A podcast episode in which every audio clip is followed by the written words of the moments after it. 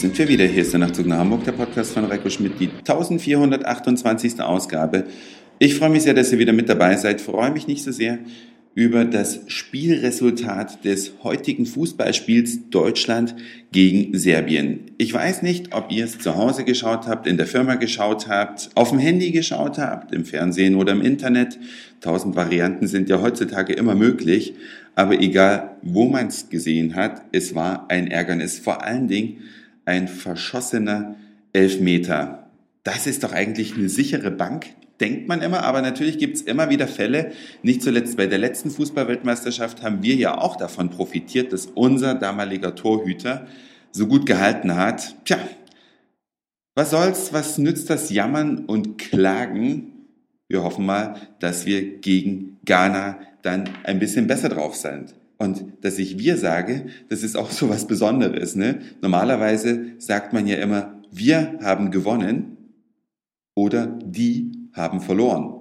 Gemeint ist dann immer die gleiche Mannschaft, aber wenn es um den Gewinn geht, dann solidarisiert man sich mit denen und wenn es um das Verlieren geht, dann weist man darauf hin, dass das ganz andere Leute sind. Ja, mit Verlieren hat man selber nichts zu tun und das ist eine ja, Eigenart des Menschen, wollen wir es vielleicht mal so nennen. Aber was mich heute viel mehr genervt hat, ich musste mich heute bei einem Internetservice anmelden.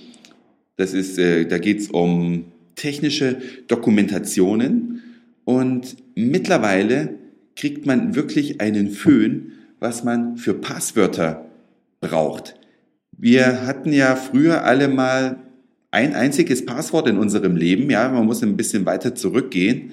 Und zwar war das die vierstellige PIN-Nummer von der EC-Karte, ja. Mehr Passwörter hatten die meisten Menschen nicht.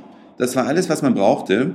Und dann hat man sich irgendwann seine erste E-Mail-Adresse eingerichtet und hat da auch meistens dieselbe PIN genommen, die man auch bei der EC-Karte hat, damit man sich nicht zwei verschiedene Passwörter merken muss. Dann kamen Computernetzwerke auf in Firmen. Am Anfang waren die noch ohne Passwort, irgendwann natürlich mit. Und dann wurden die Anforderungen ans Passwort schon anders. Dann musste es zum Beispiel mindestens acht Zeichen haben.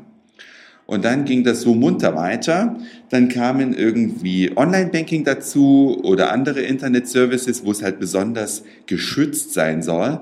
Und dann musste man schon große und kleine Buchstaben mixen oder es musste mindestens ein Buchstabe drin sein, wenn der Rest Zahlen waren und, und, und. Ich brauchte heute ein Passwort. So eine Anforderung habe ich überhaupt noch nicht gehabt. Und zwar muss das Passwort für den Service, wie heißt der nochmal? Data Room. Data Room Services oder so ähnlich, muss einen Großbuchstaben mindestens, einen Kleinbuchstaben, eine Ziffer und ein Sonderzeichen enthalten. Muss mindestens acht Zeichen lang sein und eine Längenbeschränkung gab es, glaube ich, auch, weiß ich jetzt nicht mehr. Aber ein solches Passwort hatte ich bisher noch nicht. Also habe ich mir jetzt ein weiteres Passwort kreiert und man hat ja seine ganzen alten Passwörter irgendwie immer noch. Das heißt, jeder Mensch verfügt heute wahrscheinlich so um die fünf, sechs, sieben verschiedene Passwörter in unterschiedlicher Sicherheitsstufe und das führt dann letztlich dazu, dass man sich die Passwörter aufschreibt. Und wenn die Passwörter aufgeschrieben sind, dann frage ich mich, ob die ganze Sache überhaupt noch sicher ist, oder? Denn meistens liegt das ja in der Schublade ganz oben. Ja, das war's für heute.